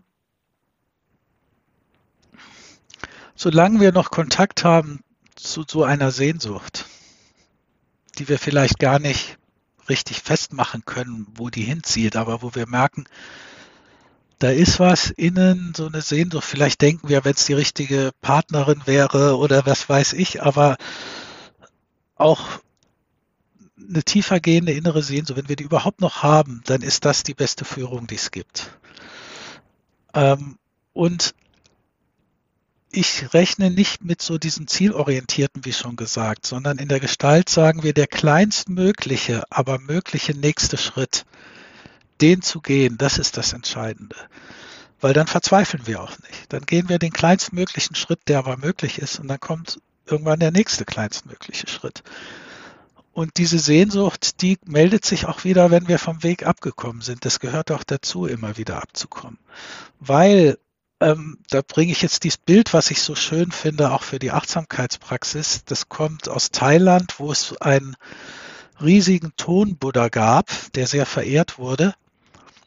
Und irgendwann hat der Mönch, der für dessen Pflege zuständig war, da Risse drin gesehen. Unter einem großen Riss hat es geglänzt. Und da hat er da ein bisschen nachgebohrt und dann stellte sich raus, dass unter dem Tonbuddha ein goldener Buddha verborgen war. Und das finde ich wahrscheinlich in kriegerischen Zeiten schnell in Ton eingepackt und dann wurden alle Mönche getötet, sodass das niemand mehr wusste. Aber das ist ein wunderschönes Bild für unsere menschliche Natur, wie ich finde. Eben nicht Erbsünde, wir sind von Grund auf schlecht, äh, sondern wie auch im Buddhismus das grundlegende Gutsein oder auch wie Maria Montessori sagte, dass mit jedem Kind Christus neu auf die Welt kommt. Also dass wir im Kern gut sind. Ähm, und dass sozusagen dieser goldene Buddha oder wie immer wir das nennen wollen, in uns immer da ist, nicht getötet werden kann, nicht zerstört werden kann durch kein Trauma der Welt, aber der Zugang, wie du sagst, durch Kultur, durch Erziehung, wie wir inzwischen wissen, über die Epigenetik Traumata kennen, über fünf Generationen weitergegeben werden. Also die Tonschicht kann relativ groß sein, aber wir müssen gar nicht mit dem Hämmerchen vorgehen, um aus dem Bild wieder rauszukommen, sondern wenn wir diese Qualitäten wie Freundlichkeit, diese Qualitäten des goldenen Buddha in uns gießen, dann springen die Tonschichten von alleine in ihrer eigenen Zeit weg oder schmelzen die Eisschichten, die sich um den goldenen Buddha entwickelt haben. Und das ist ein sehr individueller Prozess, ähm, auch wenn manche der Drachen und Muster kulturell bedingt natürlich archetypisch sind, aber andere sind wieder sehr individuell und der Prozess der Entwicklung ist dann auch sehr individuell. Aber letztlich geht es nur darum, anzufangen und wenn wir diese Sehnsucht haben, die ernst zu nehmen, der zu folgen und mal zu gucken. Und das ist nicht so die Gierige, äh, das will ich jetzt haben, sondern das ist was, diese Sehnsucht ist ähm, tiefergehend als, als das haben wollen. Ähm, und insofern denke ich, ist nichts verloren, weil dieser goldene Buddha oder der Christus in uns oder wie immer wir das nennen wollen, der kann nicht verloren gehen. Wir haben nur den Zugang dazu verloren. Und der kann aber durch so eine Praxis oder auch zu, im Kontakt zu Menschen, die diese Qualitäten, die denen näher sind, das kann sich abfärben auf uns. Wenn jemand das lebt, dieses weiß jeder, der mal mit einem spirituellen Meister oder Thich Nhat Hanh oder was weiß ich, was für anderes noch gibt, die tatsächlich diese Qualitäten leben, in Kontakt war, spüren wir. Und wir spüren es deswegen, wenn wir es nicht auch in uns selbst hätten, könnten wir es nicht spüren. Und das ist, wir projizieren es normalerweise immer nur auf die anderen. Oh, der ist so toll oder die, die ist das. Aber wenn wir es nicht spüren würden, äh, wenn wir es nicht in uns hätten, könnten wir es gar nicht spüren. Und insofern ist auch der Kontakt mit anderen oder mit Gruppen, wo diese Qualitäten, wo ein Feld entsteht, was von dieser Freundlichkeit und Offenheit geprägt ist, das ist wie eine Nahrung, dass wir diesem wahren Selbst von uns auch näher kommen, dass das mehr Raum einnehmen kann. Und das ist, wie gesagt, ein individueller Prozess und wir jetzt bei, versuchen auch im Abo Verlag oder bei Abo Seminare vor allen Dingen so Felder zu schaffen, aber sind uns natürlich gewiss, das passt auch nicht für jeden und jede. Also und insofern freuen wir uns immer, wenn es jemanden gibt, die tatsächlich dadurch angesprochen sind, aber wir wissen ganz genau, wir müssen niemanden missionieren. Wir können nur unsere Sache so integer wie möglich tun und wenn wir damit Menschen weiterhelfen können, wunderbar, es gibt nichts Schöneres. Ähm, aber wenn nicht, dann haben die einen anderen Weg. Das ist genauso okay. Das heißt nicht, dass wir versagt hätten oder ich versagt hätte oder sowas. Ne? Eine dieser Tonschichten haben wir gerade schon mal so angesprochen. Das ist die Erziehung, die Familie, in der wir aufwachsen. Auch in den letzten Minuten hast du auch hier und da schon mal so ein bisschen gesprochen über Erziehung und auch mit Kindern eben auch arbeiten vielleicht, aber eben auch umgekehrt, die Kinder arbeiten mit den Erwachsenen. Und äh, du hast mehrere Bücher auch geschrieben zum Thema ähm, Kinder und Achtsamkeit im weitesten Sinne. Was kannst du denn Eltern mitgeben? Du hast ja schon gesagt, dein Sohn oder deine Kinder sind deine Lehrmeister. Und was kannst du jetzt Eltern mitgeben? Also ich kriege natürlich auch immer wieder E-Mails, wo Hörerinnen und Hörer fragen, wie kann man denn Achtsamkeitsübungen mit Kindern machen oder wie kann man Kindern Achtsamkeit heranführen?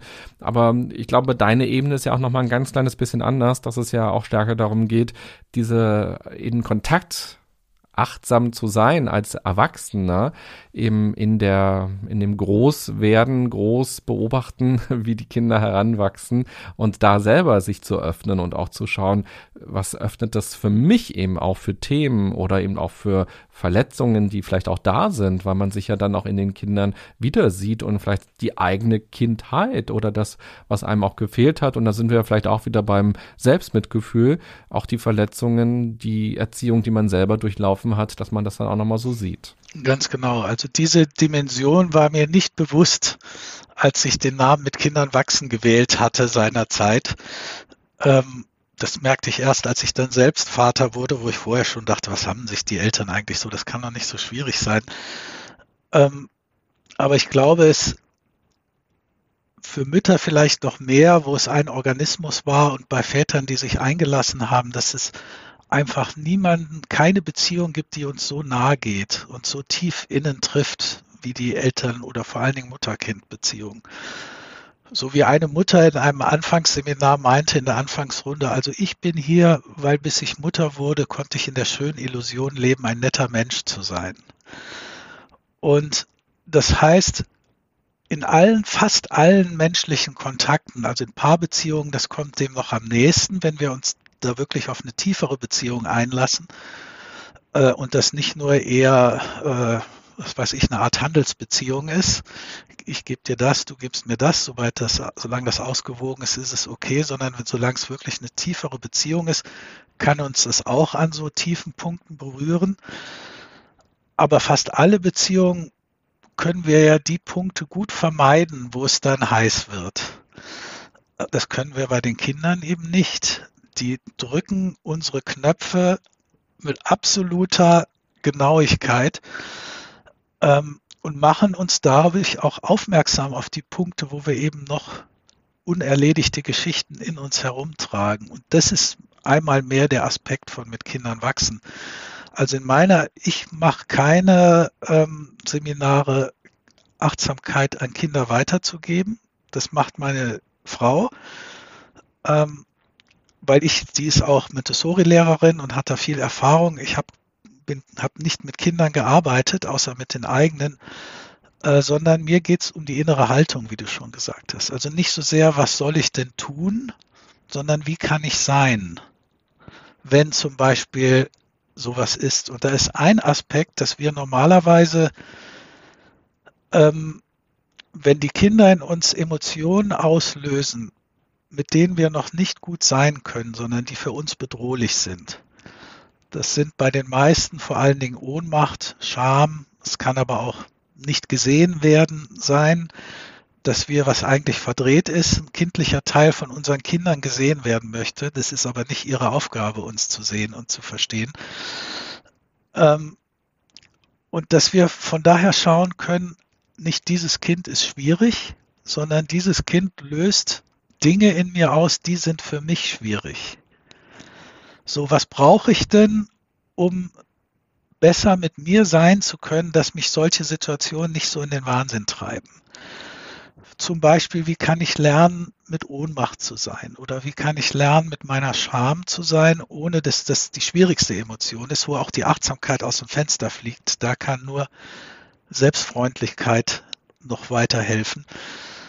Ähm, was brauche ich sozusagen, um mit diesen schwierigen unerträglichen Emotionen sein zu können, damit ich dann in den alltäglichen Situationen präsenter sein kann und nicht automatisch reagiere, aufs Kind losgehe oder alles vermeide, was zum Konflikt führen könnte. Also das ist eigentlich und meine Arbeit mehr, dieser mit Kindern wachsen Elternkompass, ähm, dass ich eben mit diesem inneren Gefühl in Kontakt komme, was ist denn wirklich stimmig in der Beziehung und was sind meine eigentlichen Werte? Wie möchte ich eigentlich die Beziehung leben? Und wenn ich mich so oder so verhalte, entspricht das dann tatsächlich meinen tiefen inneren Werten, wie ich mit meinen Kindern sein möchte. Und die Beziehungsqualität ist auch in den Seminaren zur Achtsamkeit mit Kindern an erster Stelle, dass es nicht darum geht, die irgendwie so zurecht zu manipulieren, dass sie leichter erträglich sind, sondern da ist auch die Beziehungsqualität an erster Stelle. Aber da ich kein Pädagoge in dem Sinne mit Kindern bin, mache ich diese Arbeit nicht, sondern ich mache die mit den Eltern oder zum Teil auch mit Pädagogen, was die innere Haltung anbelangt. Okay, ja, sehr spannend. Das heißt, wir können an der Stelle ja vielleicht auch schon mal auf dein Buch oder auf deine Bücher hinweisen, weil da kann man noch viel mehr auch darüber lesen. Und wenn man Lust hat, kann man ja auch dann ein Seminar bei dir machen. Vielleicht kannst du ja schon mal, bevor wir dann gleich diese beiden Übungen mit dir dankenswerterweise erleben dürfen, erzählen, wo man dich erreichen kann, wie man kontaktieren dich kann und wie man auch noch mehr über dich in deiner Arbeit erfahren kann. Ja, du hast ja schon meine Website genannt da ist jetzt nicht unbedingt immer alles drauf, aber einiges, das ist lienhardt-valentin.de. Äh, mehr findet man eigentlich in unserem Arbor Online Center, Arbor, also arbor-online-center.de. Da gibt es nicht nur von mir, sondern von fast allen jetzt genannten, auch von John Kabat-Zinn, von Chris Germer, von Rick Hansen. Es gibt Anleitungen auch von mir, Meditationsanleitungen, kostenlose. Es gibt Seminare und wer andere Seminare besuchen möchte, ist arbor-seminare.de. Also da werden zum Beispiel Drachenzähmen-Seminare, aber da gibt es auch ein kostenloses Webinar von mir in dem Online-Center. Ähm, also da wird man dann fündig, wenn man mehr sucht. Aber auf meiner Website sind auch Links dann zu den anderen Adressen. Prima, also jede Menge, wo man dann noch richtig tief eintauchen kann in deine Themenwelt, in deine Philosophie, in deine Seminare, in die Weiterbildungsangebote und dann eine ganze Menge nutzen kann. Ja, und nicht nur meine, auch die von anderen, die wir gut weiterempfehlen können. Sehr schön. Und jetzt geht's aber nochmal um dich, denn du wirst zwei Übungen einbringen und die können wir jetzt mitmachen. Also bin ich sehr gespannt. Gut, die erste ähm, wäre der sogenannte Willkommensteppich. Ihr könnt euch das aber auch ganz anders benennen, weil ich hatte das schon angedeutet. Ähm, damit wir uns überhaupt für diesen Seinsmodus öffnen können, müssen wir einigermaßen ausgeglichen sein. Das heißt, unser Sicherheitssystem, unser Bedrohungssystem sollte einigermaßen ausgeglichen sein, weil wenn wir dauernd in Hab-8-Stellung sind, dann können wir nicht uns wirklich niederlassen. Aber auch unser Antriebsmotivationssystem sollte einigermaßen ausgeglichen sein, sonst gieren wir ständig nach diesem oder jenem.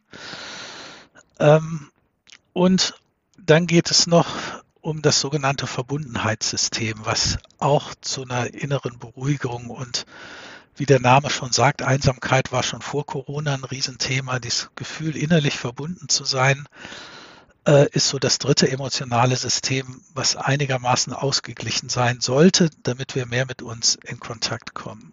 Und alle drei Systeme werde ich, werden kurz angesprochen in diesem Willkommensteppich.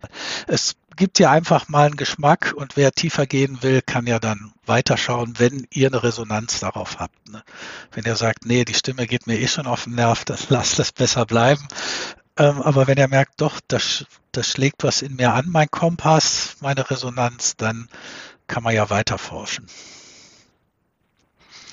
Okay, dann lade ich euch ein, wie René schon gesagt hat, euch mal eine Zeit, einen Ort zu suchen, wo ihr einigermaßen ungestört sein könnt. Und wenn das passend für euch ist, könnt ihr die Augen zugehen lassen. Wenn nicht, könnt ihr sie auch leicht geöffnet vor euch auf dem Boden ruhen lassen und könnt euch vielleicht erstmal so ein paar Möglichkeiten anbieten, körperlich zu landen. Das können zum Beispiel zwei, drei bisschen tiefere Atemzüge mit einem verlängerten Ausatmen und vielleicht auch einem Seufzer sein, wenn ihr so eine Anspannung in euch habt. So ein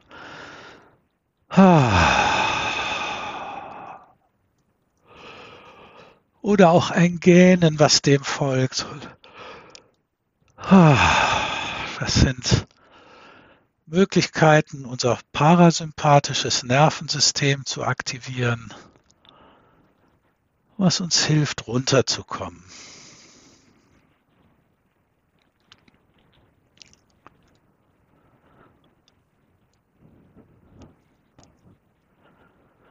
Und dann könnt ihr mal Kontakt aufnehmen zur Unterlage, zum Stuhl oder Kissen oder wie immer ihr euch jetzt platziert habt. Und dafür braucht ihr euch gar nicht so wahnsinnig zu konzentrieren. Das braucht keinerlei Anstrengung, sondern es ist eher so ein sich öffnen für die Empfindungen, die zu euch kommen.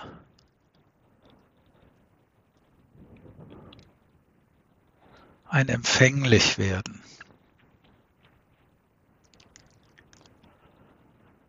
Und vielleicht mit so diesem Bewusstsein, dass der Boden, die Erde, die Unterlage euch in Empfang nimmt und trägt. Manche mögen auch das Bild, dass Mutter Erde uns in Empfang nimmt und trägt, wie so eine Mutter ein kleines Kind trägt und wir uns tragen lassen können.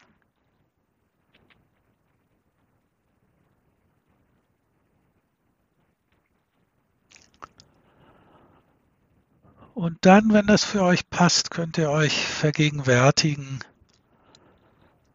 dass ihr in diesem Moment weitestgehend sicher seid. Es mag vorher mal gefährlich gewesen sein, es kann auch wieder gefährlich sein, aber jetzt in diesem Moment ist alles okay.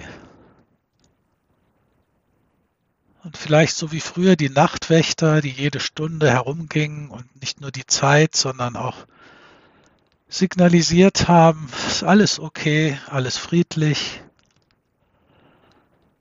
Könnt auch ihr diese Botschaft nach innen schicken Ah, Im Moment ist alles okay.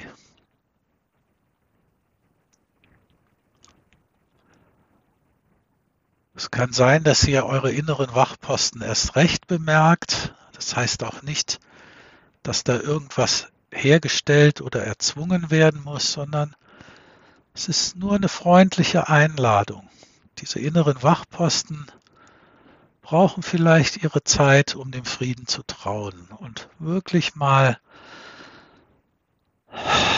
eine kleine Auszeit sich zu erlauben.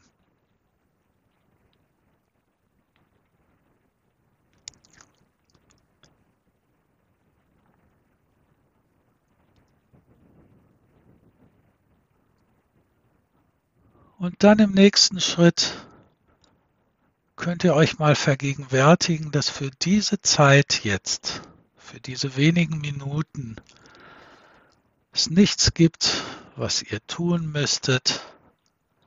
Es gibt nichts, was ihr leisten müsstet. Ihr müsst nicht gut sein, keinerlei Erwartungen erfüllen. Noch nicht mal euch selbst müsst ihr es recht machen sondern für diese Zeit euch von allem sollen, müssen freigeben. Diese Teile dürfen so lange ins Wartezimmer und sich da beschäftigen, so dass ihr euch erlauben könnt, euch niederzulassen, anzukommen egal wie ihr euch gerade vorfindet. Nichts muss verbessert werden, nichts muss verändert werden.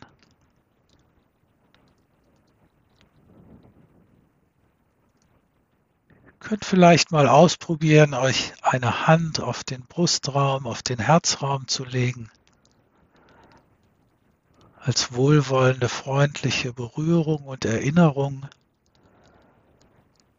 dass wir uns nicht einfach nur Aufmerksamkeit schenken, sondern eine wohlwollende, eine freundliche, eine warmherzige Aufmerksamkeit. so gut das eben geht.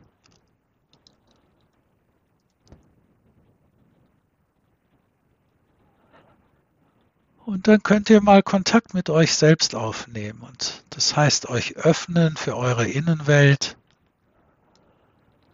Ihr könnt euch auch mit dem eigenen Vornamen Hallo sagen, begrüßen.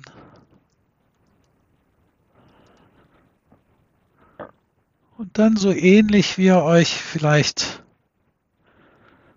einer guten Freundin zuwenden würdet, euch mit diesem wohlwollenden Interesse euch selbst zuwenden.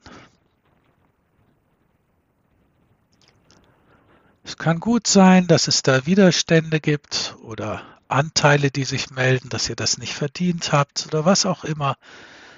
Es ist alles vollkommen in Ordnung. Wir kommen einfach so gut es geht zurück zu dem, dass ich mal schaue, wie kann ich freundlich sein mit mir? Und wie möchte ich eigentlich angesprochen sein innerlich von mir selbst? Welcher Tonfall, welche Worte?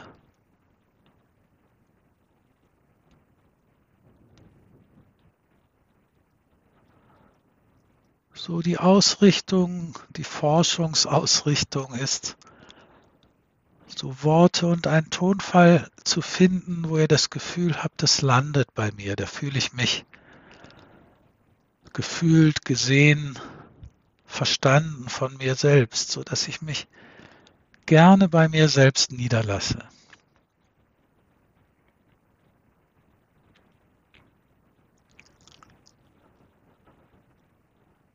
Und wenn das schwer fällt, könnt ihr euch vorstellen, vielleicht eine Person, einen Menschen, entweder die ihr kennt, es kann aber auch eine Buchautorin, ein Buchautor sein oder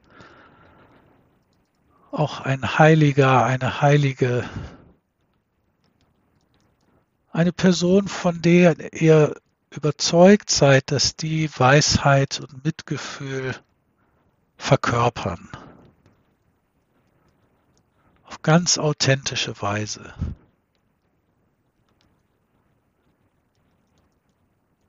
Und könnt euch innerlich auf die Augen dieser Person einstellen.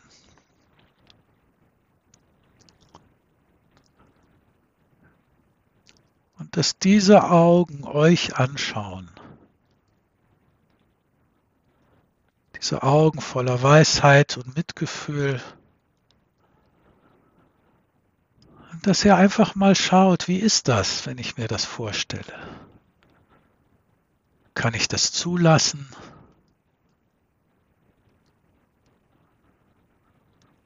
Und wenn ja, wie fühlt sich das an, wenn ich das zulasse? Was macht das mit mir?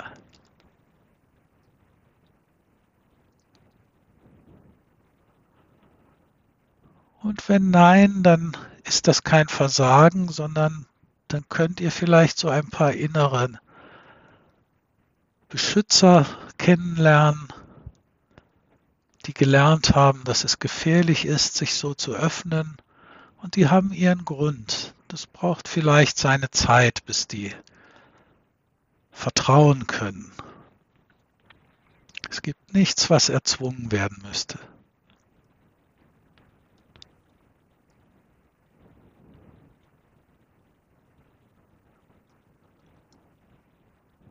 Und dann, wenn ihr bereit seid, könnt ihr euch mal einladen, euch so sanft wie möglich auf den Wellen eurer Atmung niederzulassen.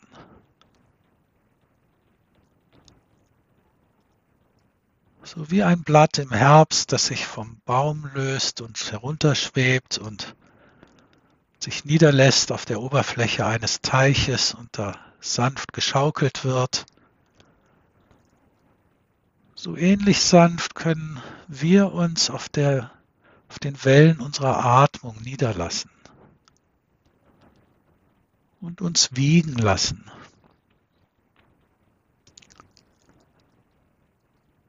Gib gibt nichts zu tun, nichts zu erreichen.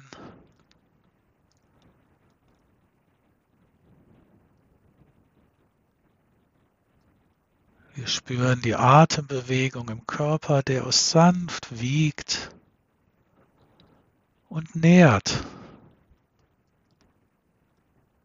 Jeder Einatmen bringt frischen Sauerstoff, frische Lebenskraft.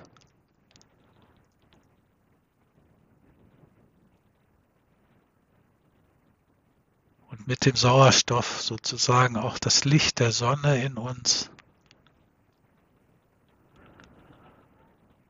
Und jeder Ausatmen ist eine Einladung, uns noch ein Stück dem Boden anzuvertrauen, uns tragen zu lassen.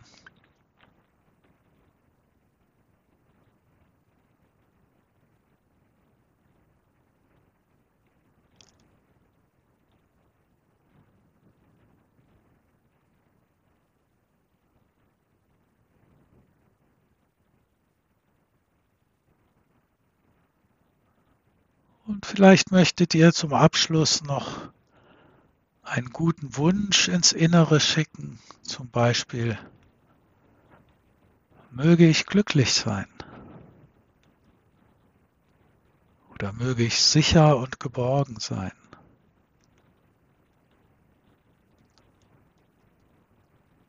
Möge ich freundlich sein mit mir selbst, vor allen Dingen, wenn ich es gerade schwer habe. Oder wenn euch das noch zu anspruchsvoll erscheint, möge ich lernen, freundlicher mit mir selbst zu sein. Ihr dürft das so gestalten, diese guten Wünsche, dass sie bei euch ankommen, dass ihr merkt, ja, genau so fühlt sich das für mich stimmig an.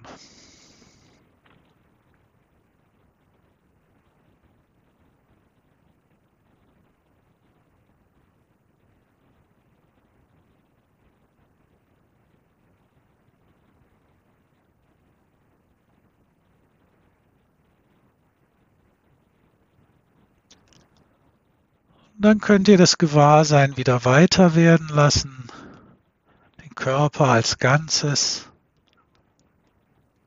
der hier sitzt oder liegt und atmet, getragen vom Boden.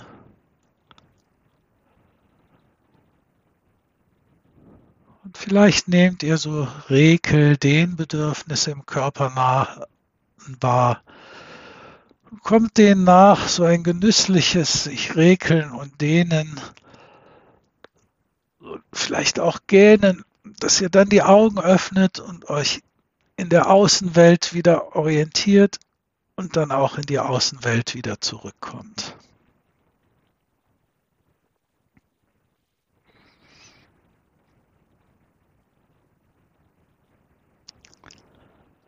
Gut, das war so ein Vorgeschmack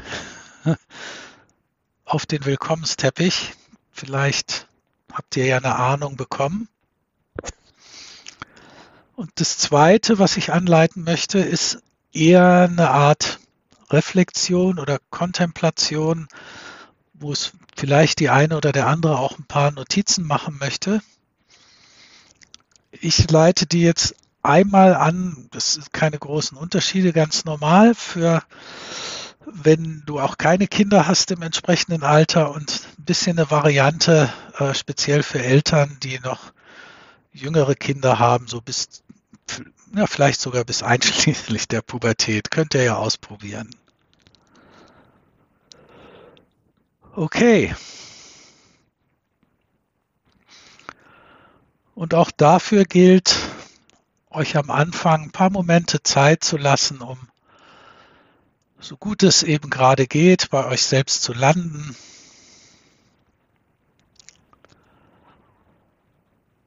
Wenn ihr schon eine Achtsamkeitspraxis habt, kann das, können das zwei, drei Atemzüge sein mit dieser Einladung beim verlängerten Ausatmen,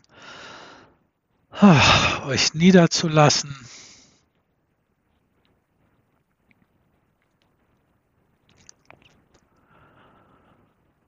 so auch auf den Impuls zu warten, ich bin jetzt bereit für so eine Praxis.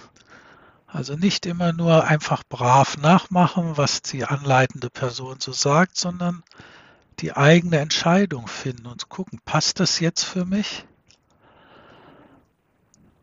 Und wenn da ein Ja kommt, dann lade ich euch ein, euch mal darauf einzustellen, dass ihr irgendwann in ferner Zukunft, wenn ihr so langsam auf euren Lebensabend zugeht, dass ihr von da aus zurückschaut auf den heutigen Tag, also nicht weiter zurück und auch nicht erst vom Totenbett, sondern wenn ihr euch so langsam dem Lebensabend nähert und von da aus zurückschaut auf den heutigen Tag. Da könnt ihr ganz allgemein fragen, so was aus der Perspektive, was würde mich da freuen zu sehen, mit einer tiefen Zufriedenheit erfüllen, wenn ich schaue, wie habe ich denn mein Leben gelebt von heute bis dahin. Und wenn ihr Kinder habt, könnt ihr schauen, so was ist mir da wirklich wichtig aus der Perspektive im Leben mit Kindern. Was sind die Werte? Was ist meine innere Intention? Was möchte ich meinen Kindern vermitteln? Wie möchte ich sein?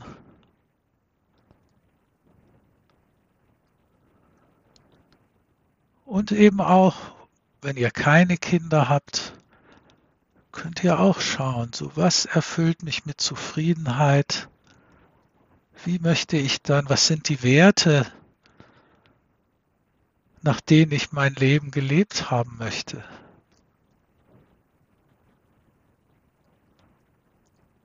So was würde mich da freuen, was würde mich zufrieden machen? So eine tiefe innere Zufriedenheit.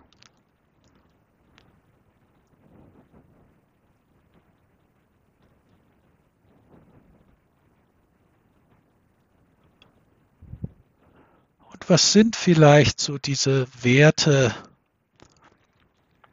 oder solche Kernabsichten, wo er sagt, das ist mir, das würde mir aus der Perspektive am Herzen leben, liegen. Das kann sein, ich möchte mir selbst treu sein,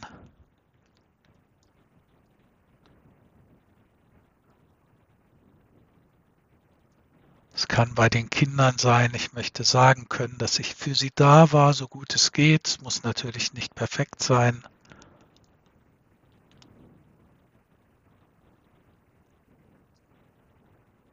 Vielleicht hilft es euch auch, wenn ihr mal überlegt, was hättet ihr gern, was andere Menschen dann über euch sagen, wie ihr seid. Welche Qualitäten möchtet ihr bis dahin kultiviert haben? Oder zumindest mehr kultiviert haben, als es heute der Fall ist?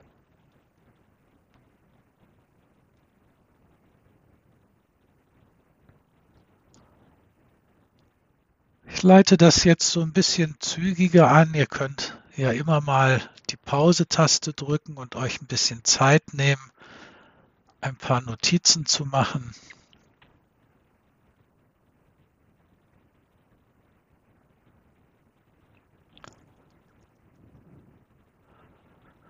Und könnt auch mal schauen, was gibt es denn für Hindernisse, diese Werte, diese Qualitäten mehr ins Leben zu bringen.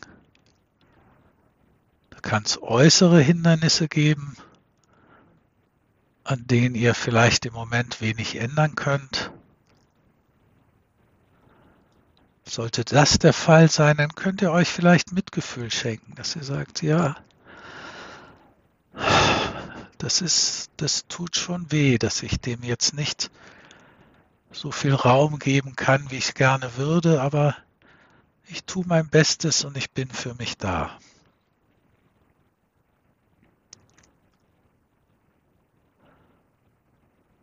Und es kann innere Hindernisse geben, Persönlichkeitsanteile.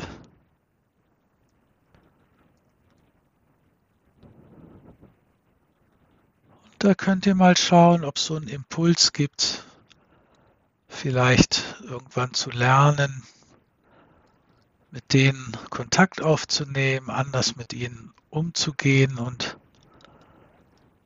so euren Weg zu finden, euch selbst treu zu sein. So, inwieweit kann Achtsamkeit und Selbstfreundlichkeit, Selbstmitgefühl euch helfen, so näher bei diesen Werten und Qualitäten zu sein, beziehungsweise wieder dorthin zurückzufinden, wenn ihr den Weg mal verloren habt, ohne euch dafür zu verurteilen.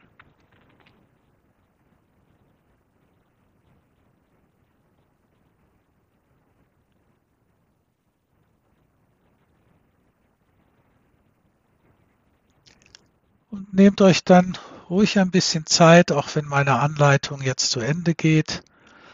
Das ist eine Reflexion, die ihr auch immer mal wieder machen könnt. Vor allen Dingen, wenn ihr bemerkt, ihr seid ohnehin schon ganz gut mit euch in Kontakt, dass ihr da mal ein bisschen tiefer hineinspüren könnt. Ich nenne das so den inneren Leitstern finden, so was euch Orientierung geben kann, immer wieder auf der hohen See des Lebens.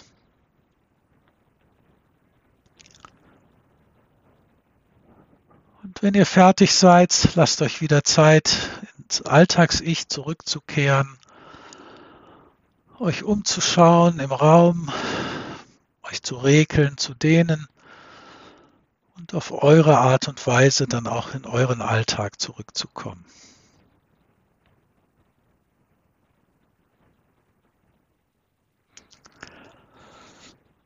Okay, habe ich die 20 Minuten fast geschafft.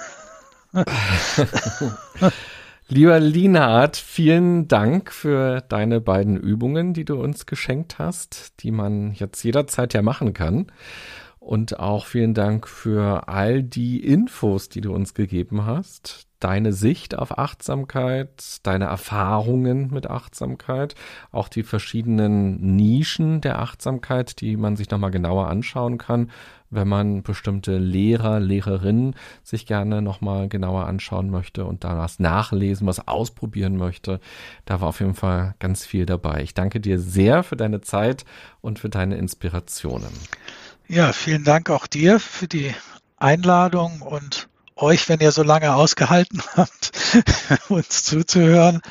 Und ähm, ja, du hast vorhin mal gesagt, was ich den Menschen noch gern mitgeben würde. Ich hatte ein Sufi-Lehrer, der mir mal sehr geholfen hat, den Rashad Field, der dies, diesen Bestseller mal geschrieben hat, Ich ging den Weg des Derwisch. Und der war in seinem Leben vorher Folksänger. Ich kann leider überhaupt nicht singen, deswegen kann ich das nicht vorsingen, aber der hatte am Ende seiner Seminare so ein Lied und der Refrain war Go on your way, be easy, go on your way, be free. Und das möchte ich gerne noch mitgeben. Vielen Dank. Auch dann für dich einen leichten und ja, freien Weg. Vielen Dank und alles Gute. Dankeschön. Und liebe Podcast-Hörerinnen, lieber Podcast-Hörer, du kannst ja für dich nach diesen beiden Übungen auch noch einmal dir gleich Zeit nehmen und überlegen, was für dich ganz besonders wichtig war in dieser Folge. Für mich war nochmal ganz wichtig dieses Leben, was man so ganz bewusst führt, und zwar so das eigene Leben. Also nochmal zu schauen, was sind denn die Höhlen drumherum, was sind die ganzen Tonschichten drumherum und was ist denn das Leben, was mich so ganz ausmacht und da nochmal genauer nachzuforschen und reinzuhören. Ich wünsche dir eine gute und achtsame Zeit und sage bis bald, bye bye.